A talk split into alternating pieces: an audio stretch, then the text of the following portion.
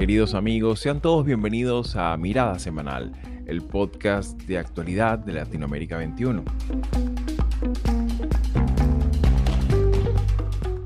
Como todos los domingos, analizaremos las principales noticias de la semana con el respaldo intelectual de Marisabel Riera y Manuel Alcántara Sáez.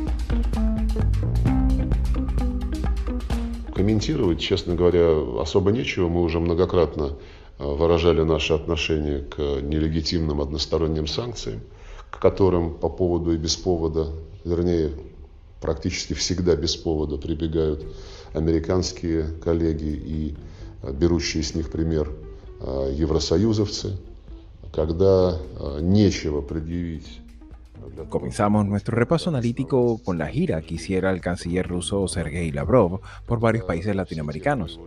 Un periplo que comienza en Brasilia, pasando después por Caracas, Managua y concluyendo en La Habana.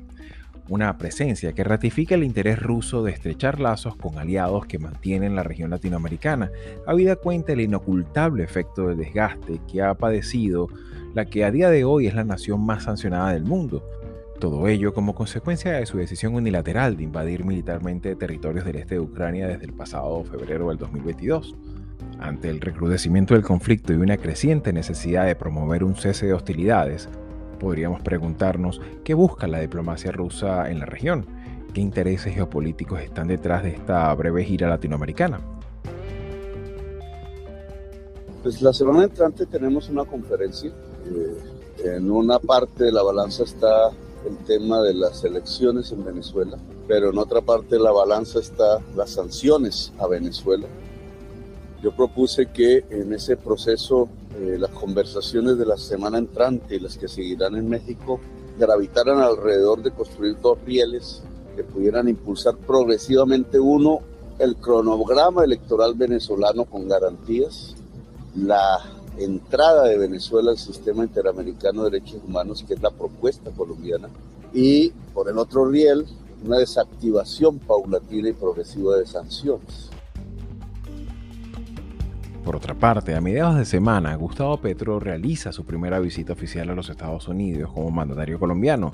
Y lo hace con una agenda bastante amplia que lleva a asuntos que van más allá de los intereses estrictamente bilaterales en esta conversación en la Casa Blanca se abordaron temas que van desde la descarbonización de la economía y la coordinación de políticas migratorias hasta la necesidad de promover una hoja de ruta que reactive las negociaciones entre oposición y gobierno venezolano de cara a las venideras elecciones presidenciales. Un primer encuentro caracterizado por su ambiciosa agenda, lo cual de alguna manera también revela la importancia estratégica que juega Colombia para la política contemporánea del hemisferio americano. Dominion's $1.6 billion defamation suit against Fox News has showed us the network's panic in the weeks following Donald Trump's 2020 election loss. Y para el tercer segmento del programa examinamos las repercusiones que ha generado la demanda por difamación que ha hecho la empresa Dominion Voting System contra la cadena de noticias Fox News un proceso que se resolvió con un acuerdo multimillonario antes de comenzar el juicio. El monto del armisticio fue de 787 millones de dólares, lo cual puso fin a una batalla legal que comenzó en marzo del 2021 cuando se inició la demanda, la cual en aquel entonces alcanzó una cuantía de 1.600 millones de dólares, alegándose que este canal divulgó falsedades sobre las elecciones presidenciales del 2020. Este caso, en el contexto político de gran polarización que se vive todavía en Estados Unidos, revela el gran desafío que representa para la democracia la proliferación de información política sin el debido rigor documental y sobre todo cómo la desinformación muchas veces se esconde en los márgenes de la libertad de expresión. Soy Xavier Rodríguez Franco y hoy es domingo 23 de abril de 2023.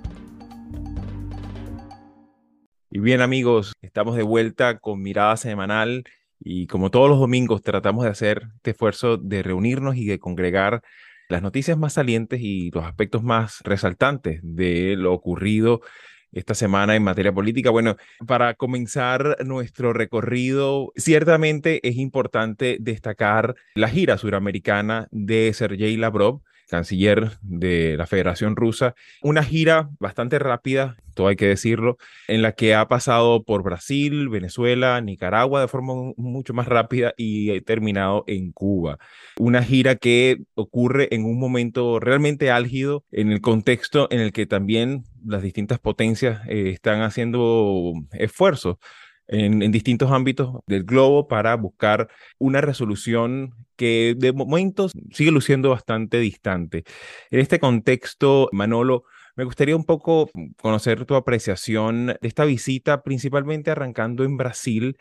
Y sobre todo, me gustaría poner aquí la, la, cita en la que él dice eh, en Brasilia directamente, y abro comillas, estamos alcanzando un orden mundial mucho más justo, basado en el derecho, y esto nos da una visión de un mundo multipolar, concepto de multipolaridad que ciertamente ha conseguido gran resonancia en las cancillerías latinoamericanas. ¿Cómo lo ves tu apreciación de balance de esta visita? Yo la veo patética, ¿no? Eh, así. Ah, evidentemente salva la, gira latinoamericana precisamente la, el, pasar por, por Brasilia, ¿no? Que, es interesante porque bueno, fue el primer punto de la, de la gira y 24 eh, horas después de haber salido Lavrov de, de Brasilia, ya Itamaraty, es decir, la Cancillería eh, brasileña, estaba tomando una posición muy diferente ¿no? a la que la visita podía eh, sugerir. ¿no? Incluso el propio Lula ¿no? ya ha, tenido que dar un, giro sustantivo a una posición que en un determinado momento fue bastante eh, yo diría que bastante eh, equívoca. ¿no? O sea que, por un lado, sí, Lavrov estuvo en Brasilia, pero eh, luego los, los, otros tres países que visitó, pues bueno, mm, ya sabemos cuál es su posición en términos de democracia, de derechos humanos, del Estado de Derecho, etcétera, ¿no? Incluso también hay que señalar que en Caracas Lavrov se, se entrevistó con el canciller boliviano Rogelio Maita e invitó a Luis Arce a realizar una visita a, a Moscú. Hay que recordar que Bolivia es uno de los países que no ha condenado en Naciones Unidas la agresión de, Rusia a, Ucrania. ¿no? Esto, por, por, un lado, me recuerda mm, o tiene cierto olor al peso de, de, los no alineados, ¿no? de lo que fueron los no alineados y el querer intentar reconstruir algo que pudo tener un significado, pero que a la postre no lo tuvo en la década de los 60 y los 70 ah, y que ahora pues pareciera querer restablecerse con esas declaraciones de Lavrov.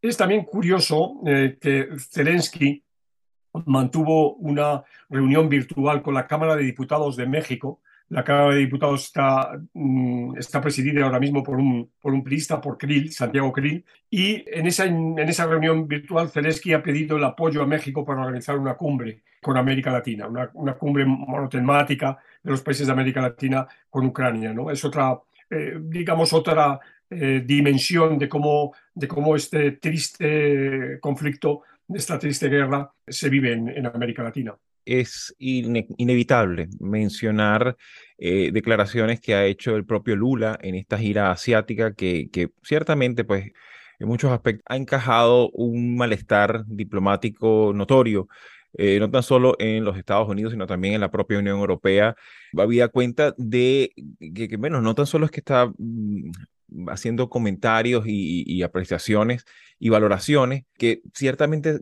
se desdicen con, la naturaleza y el origen de la propia, de la propia, de la propia guerra, es verdad que es, inevitable eh, y es necesario eh, siempre hablar de la paz, hablar de, lo importante que es hacer esfuerzos en todos los órdenes de que, pueda alcanzar la política, pero muchas veces se, se tiene esa, esa apreciación sobre todo de un país que busca como de alguna manera plantearse como un pacificador, pero claro, de, de, una manera ciertamente muy, sensible, incluso eh, también hablando de Zelensky, hace poco también eh, lo invitó al propio Lula, ¿no? A que visitara Kiev y viera un poco la naturaleza del conflicto desde allí, ¿no? Que, que evidentemente es un, eh, tiene, ahí, hay un punto analítico importante.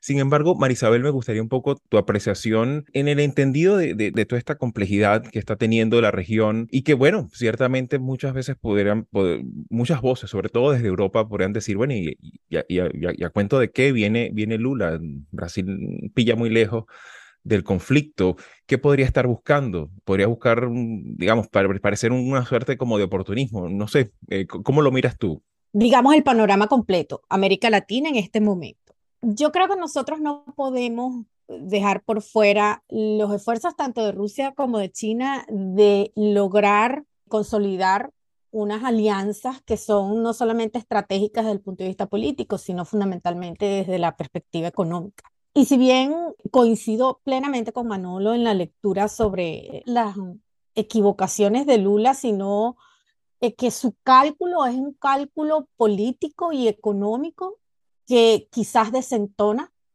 con la realidad del momento, ¿no? Aquí no se trata de un tema exclusivamente de la guerra como, como propósito, sino lo que esa guerra representa desde la perspectiva de la, de la salud y la estabilidad de la democracia y la confianza en la democracia como una forma de vida, al menos para Occidente. Claro, y que además, eh, permíteme un, segundo, un inciso, que, que ciertamente la política, o sea, la, la, geopolítica del mundo es sensiblemente distinta a la que él dejó con su segundo mandato. O sea, ya incluso hasta los propios BRICS, este, este conjunto de naciones ya son, no son tan democráticas o, o ya, han, ya han experimentado cambios en ese sentido de una forma muy sensible, ¿no?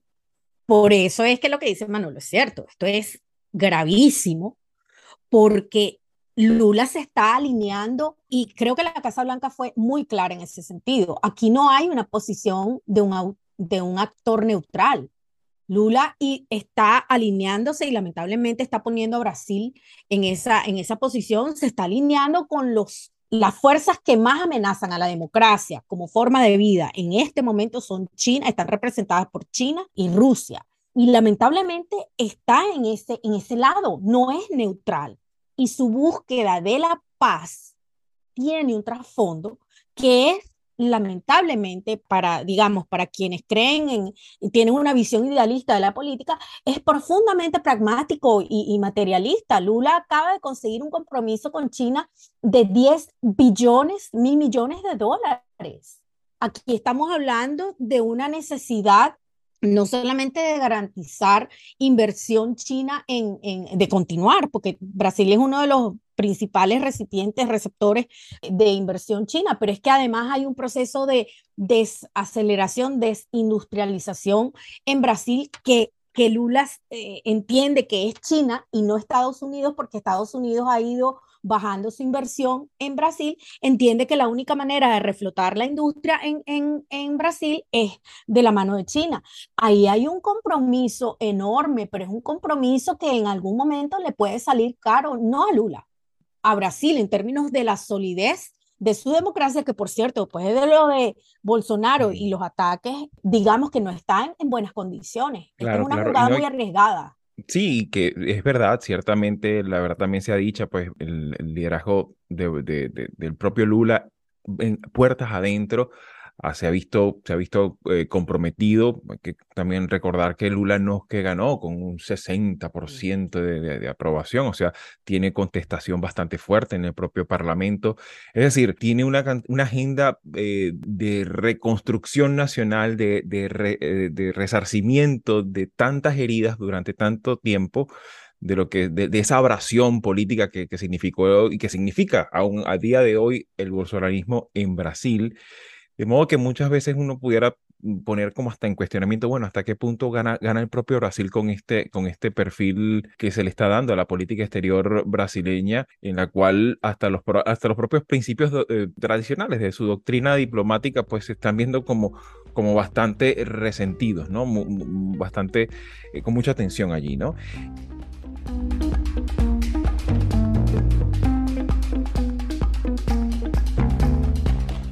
Y a propósito de lo que mencionabas, Marisabel, de lo que tiene que ver la presencia de, los Estados Unidos, que sigue siendo pues, el, principal inversor en la región de, en, Brasil, esta semana también Joe Biden recibe una comitiva en la Casa Blanca del gobierno colombiano.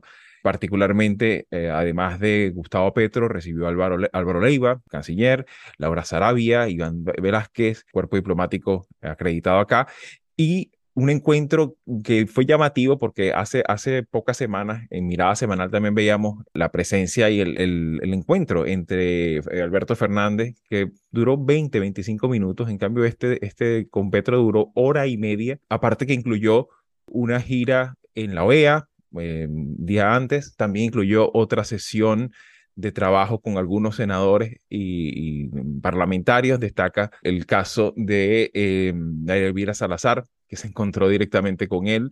Eh, y bueno, fue una reunión bastante osca, bastante tensa. Y también destaca también muchos aspectos que, que, que, que se hablaron en esa, en esa reunión y uno de ellos, pues por supuesto, eh, era inexorable el tocar el tema Venezuela. En este contexto de esta visita, Estado, la primera que hace Estado Petro, me gustaría un poco tu apreciación, eh, Marisabel, sobre todo cómo, cómo ves esta, esta visita, eh, considerando pues todo lo que estaba ocurriendo también como correlato con esta visita de la Lavrov esperaba que, que, que, hubiese algún tipo de, no sé, como de mayor impacto con la visita, sobre todo porque Petro es un aliado desde el punto de vista de su discurso sobre el cambio climático, la energía verde y todo esto, y, bueno, no fue así, fue igual algo, este, la Casa Blanca anuncia, la rueda de prensa, todo esto. Eso por una parte, porque me parece que, que aquí hay, en, en Florida hay un electorado eh, significativos eh, de colomboamericanos, ¿no? Y Petro no es precisamente, eh, quizás eh, eso es, obvio para muchos, no es precisamente el, favorito de ese electorado, explicar por qué no hubo mucha cobertura de, parte de los medios. Y simplemente, bueno, es el tema de siempre, es Latinoamérica y no, no, no importa mucho a los medios tradicionales aquí. Sin embargo, hay tres cosas que quiero destacar.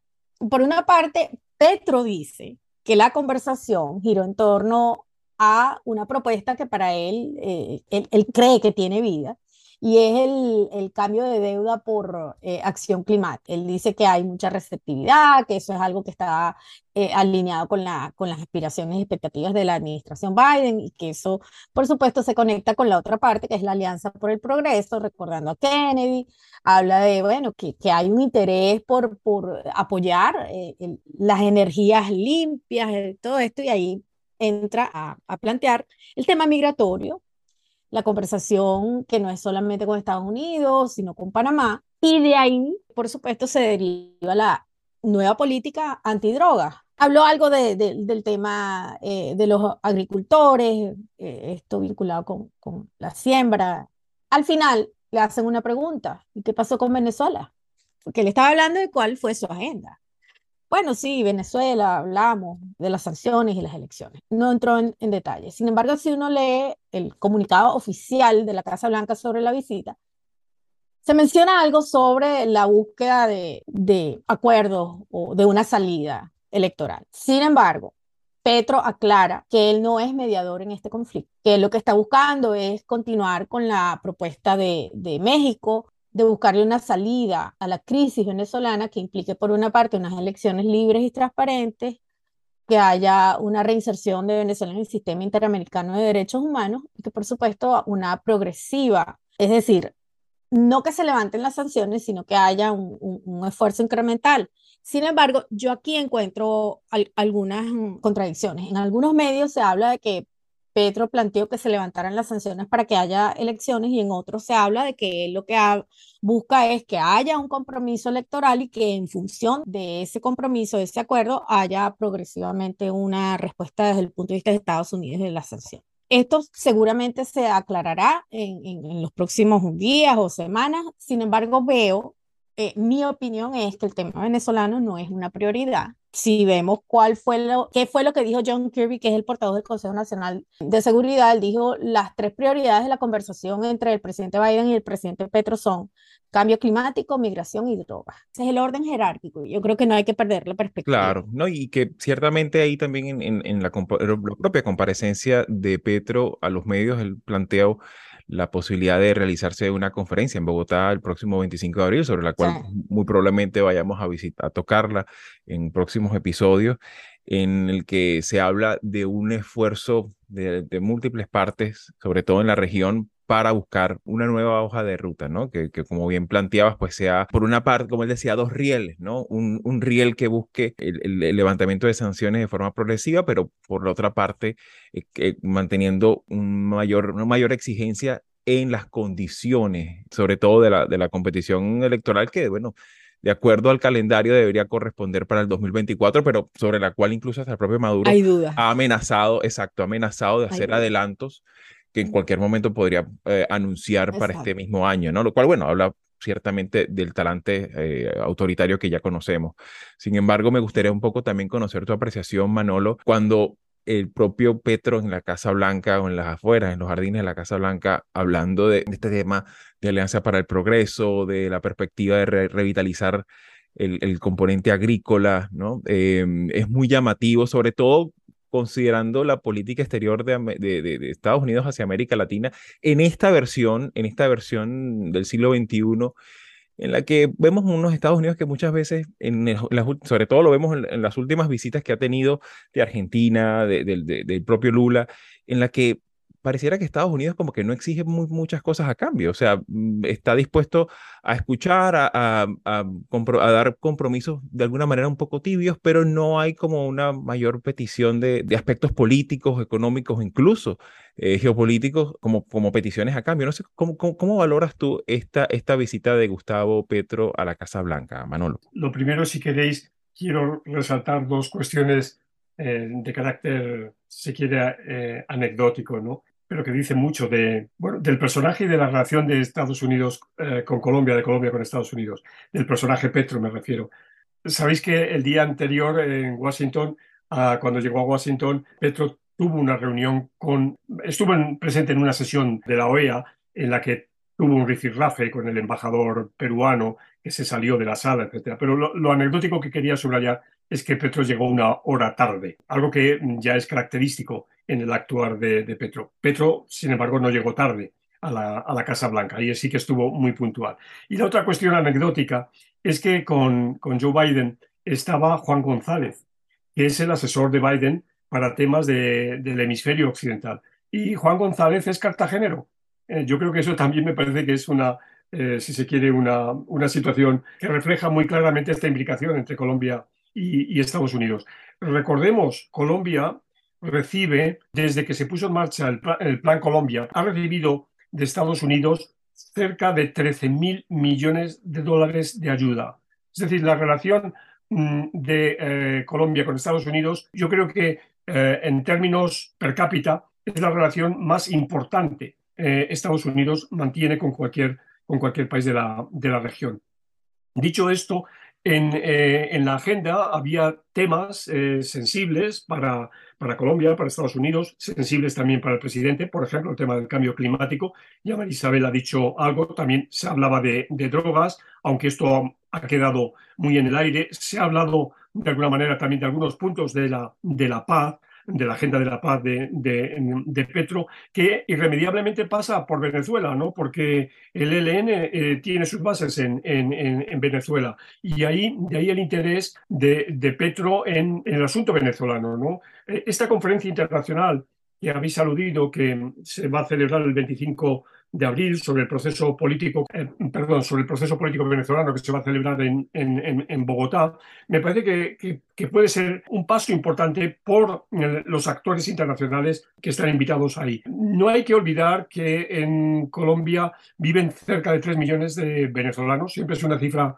difícil de, precisar por el tema de las dobles nacionalidades y demás, pero que es un, es un tema muy sensible también para humano y que eh, hay cerca de 700 sanciones de Estados Unidos sobre Venezuela. ¿no? Y esto es un arma de, eh, para, para, negociar, ¿no? de alguna manera. ¿no? Eh, algo que, que parece que, que, ha habido cierta, cierto acuerdo es que la fecha de las elecciones del año 2024 deben fijarse ya, que es algo perentorio porque de alguna manera significa el momento de clave ¿no? del proceso político mm, o, de, las, o de, un intento de, avanzar en el proceso político. Siempre se está señalando que deben producirse estas elecciones de manera absolutamente limpia, de manera absolutamente homologada internacionalmente para poder dar continuidad a lo demás. Claro, y que eso es precisamente una de las cosas por las cuales el propio Biden reconoce que Colombia juega un papel importante en todo esto, ¿no? Y que ciertamente, como él lo mismo mencionaba, es la piedra angular de la región por todos estos elementos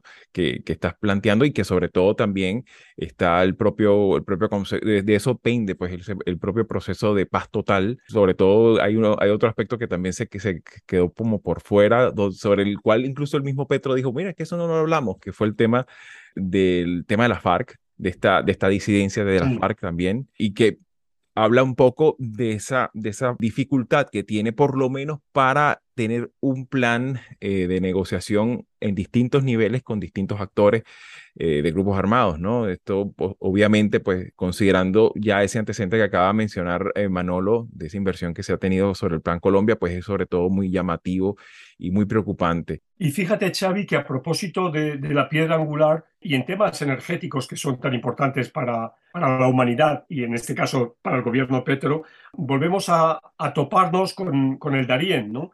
Eh, la conexión eléctrica de las Américas tiene que resolver el tapón del Darién el eléctrico. Es decir, el hecho de que no haya una conexión eléctrica entre el, el sur y el norte del continente no ah, se debe a que eh, hay que arreglar el tema del, del, Darién. O sea que otra vez nos topamos con el, con el famoso tapón del Darién. Claro, claro, y es que precisamente ese es uno de los grandes temas que siempre ha estado desde hace muchísimos años, ¿no? El tema de, lo que tiene que ver con esa, con esa integración, si es que realmente ha existido, no tan solo entre dos mares, sino también entre los dos trozos de tierra que, que, están de norte a sur en nuestro hemisferio.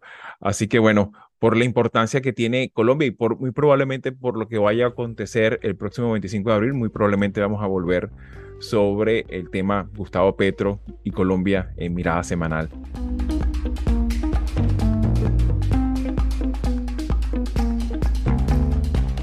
para el tercer segmento de nuestro programa, mm, me, resultó muy, muy llamativo y que no podíamos dejar de pasarlo por alto eh, todo este tema de la demanda que, que, le hicieron al, al, propio canal de noticias, uno de los canales de noticias más importantes, eh, la verdad también se ha dicha, el punto de vista comunicacional y la comunicación política en Estados Unidos, como el caso de Fox News, se conoció pues el, trámite y el inicio de, una posible judicialización de esta demanda que hiciera la propia Dominion Voting System sobre este tema tan polémico que ha, traído de cabeza a la opinión pública estadounidense eh, sobre todo desde la propia elección del 2020, y que son estas acusaciones infundadas de fraude electoral y sobre todo en lo que uno pudiera entender como el uso de la, de la mentira como, como instrumento no tan solo de agitación política, sino también como de modelo de negocio como de, de, una, de, una, de, un medio de comunicación, ¿no? Entonces, claro, eh, aquí hay muchos elementos que, sobre lo cual analizar. Ciertamente se supo pues que la demanda inicialmente arrancaba con una petición de, resarcimiento de, daños a esta empresa que, que la propia empresa eh, valoraba en 1.400, 1.500 millones, ahorita no tengo muy clara, las cifras son realmente mareantes, y al final lograron llegar a un acuerdo aproximado de 800 millones de dólares. Eh, el, el, el, llamativo el propio comunicado de la Fox News en el que sale así como, bueno, nosotros hemos salvado el clima de estabilidad, en, eh, de estabilidad política en, en, en, el, el, en, los Estados Unidos y por el bien de todos, bueno, decidimos, pues así como una, como una, una concesión graciosa de, de, de un actor que, bueno, se, se, se, entiende como un actor político, ¿no? Prácticamente. En ese contexto, eh, Manolo, me gustaría un poco tu, tu valoración. Sé que para eh, digamos, la, la, perspectiva hispanoamericana es una dinámica un poco chocante. Eh, sin embargo, ciertamente, pues eh, creo que esto merece una mirada analítica. ¿Cómo lo ves tú, Manolo? A mí me ha producido dos, si se quiere, tres, eh, tres efectos. El primero, bueno, es la confianza en el Estado de Derecho, de una manera o de otra. Es decir, el, el que, hay, el que pueda haber un, un órgano independiente, razonablemente independiente, que pueda dirimir en una cuestión tan sensible como, como es esta, como muchas otras eh, cuestiones. O sea, yo creo que, esto es una, una lección importante, un Estado de Derecho, un, poder judicial independiente que actúa de acuerdo con de, al debido proceso y, toma una y, facilita una resolución de un problema. Este es, un, este es el primer tema. El segundo tema tiene que ver con la técnica en lo electoral. Y, esto más, eh, cada vez más que estamos enfrentándonos a a la invasión, a la llegada irrestricta de todo lo virtual. O sea, eh, estamos muy cerca a poder votar desde, nuestras, desde nuestros domicilios, eh, a través de nuestro celular, con determinados códigos de seguridad y sin tener que ir al colegio electoral. Eso está muy claro. Si se puede hacer una, una compra a través de la tarjeta de crédito por, por, varias, por varios centenares o incluso miles de dólares, eh, es, es, imposible no pensar que las elecciones se van a poder hacer también de una manera, de una manera virtual. Y esto pues eh, supone que hay que mejorar todos los mecanismos de factibilidad, pero también de generación de confianza de este proceso. ¿no? Y esta es, es la época en la que, eh, en la que estamos. Y tercera cuestión, si se quiere más en un nivel más de, pensar en el, futuro de la democracia, es las posibilidades de superar la simple idea de la representación e incorporar la idea de una participación prácticamente permanente a través de mecanismos virtuales. Ciertamente toda esta, toda esta dinámica que está ocurriendo también eh, acontece en un momento donde en el marco también de la, no tan solo la, la, política se dirime pues en los congresos, eh, en, en, los colegios electorales o en, o o en los debates presidenciales, también hay un componente mediático, comunicacional y ciertamente este tema pues aviva esa, esa, muchas veces esa, esa imagen que ciertamente la verdad también se ha dicho, pues se, ha hecho como muy borrosa en los últimos años de dónde, dónde están las fronteras entre el entretenimiento, la libertad de expresión y también la desinformación. Vemos con mucha preocupación, sobre todo los hispanoamericanos, cuando miramos a, la dinámica eh, comunicacional en los Estados Unidos y vemos como el tema, mm, incluso el, propio acuerdo en el que llega esta empresa, pues con, con Fox News no, no implica una disculpa pública, sino simplemente, pues, eh, es como nada hace suponer, obviamente hay un escarmiento, pues obviamente 800 millones no, no, no es algo, no es una cifra sencilla de, asimilar para cualquier empresa, pero ciertamente deja, deja ahí latente la preocupación de, de, lo que esto pudiera significar de cara al futuro. Quizás no sea, esto, esto mm, no, no, no ataque directamente el, el foco de, de, de esta preocupación que es básicamente posibilidad de que, de que el desinformar se convierta pues en un, modelo de negocio eh, rentable, ¿no? De 800 millones que quizás sea un costo, un costo colateral eh, asumible, ¿no? ¿Cómo lo ves tú, Marisabel, sobre todo considerando tu experticia en medios de comunicación aquí en Estados Unidos? Bueno, lo que pasa es que el tema fue que se presentó ante la opinión pública que este caso, por una parte, podía afectar el ejercicio de derechos fundamentales, la libertad de expresión, la libertad de prensa. Entonces, en algunos casos había esa preocupación, pero por otra parte, había la eh, necesidad de alguna forma de lograr castigar a quienes han utilizado los medios de comunicación, en este caso Fox, y hay otras, eh, otros, otros medios que han utilizado su, eh, digamos, autoridad para difundir eh, mentiras, desinformación y, mala información. Incluso hasta el eh, tema de las medias verdades, el tema de, no, no, ser rigurosos con, con la, la editorialización de la, de la, verdad. Entonces el problema es que para muchos hay una frustración, al menos en medios de comunicación que no son alineados al, al, al sector conservador, hay mucha frustración porque ellos pretendían que dominios este, asumiera la lucha por la defensa de la democracia. Y el error está en no entender que Dominion es una empresa. Smartmatic es una empresa, hay otra gente eh, que está, que es parte de este, de este asunto, porque esto no termina aquí, viene la demanda de Smartmatic que es por 2.8, 2.4, 2.8 billones de dólares, es decir, Aquí la sanción es financiera, aquí la sanción es moral y el, la audiencia de Fox no tiene idea de esto ellos, ellos no, no, tienen idea porque, no solamente porque Fox no se los dice, sino porque si ellos lo ven en otro medio, ellos no lo van a creer. Ellos van a creer es lo que Fox les dice. Entonces, lo que hay que entender es que aquí, por una parte, hubo un juicio por difamación y el juicio fue, este, el acuerdo fue logrado extrajudicialmente, fuera de, de, de para evitar precisamente que Fox y sus dueños y sus estrellas tuviesen que pasar por, por, por todo esto, ¿no? Porque iba a ser un, un, asunto público. Claro, y que de alguna manera pues eh, representa, no tan solo desde el punto de vista del, del, derecho, un elemento de jurisprudencia muy importante y va a ser incluso un, todo pintaba, pues aquí iba a ser una batalla judicial de, muchísima, de, muchísimas implicaciones en lo cualitativo y también en el tiempo, ¿no? Iba a ser muy costoso para ambas partes, pero también es interesante lo que acaba de mencionar también Manolo, sobre todo viéndolo desde la perspectiva del Estado de Derecho y, que, bueno, eh, ciertamente esta, esta es una dinámica que no es exclusiva a Estados Unidos, también en América Latina muchas veces vemos este tema reflejarse y que, que bueno, esto también sirva para, de alguna manera, se sepa pues que, que, que hay esa posibilidad de poder, de, poder exigir responsabilidades en temas tan sensibles como el tema de la información, eh, no tan solo electoral, sino también política.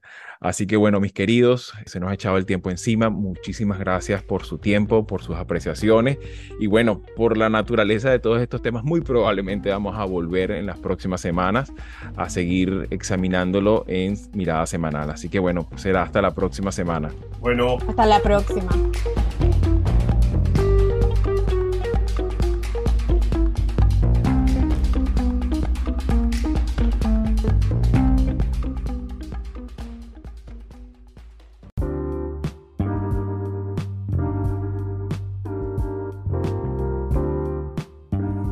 Los audios utilizados en este programa fueron obtenidos del país de España, El Tiempo y el canal estadounidense MSNBC. Soy Xavier Rodríguez Franco y nos escuchamos en Mirada Semanal el próximo domingo.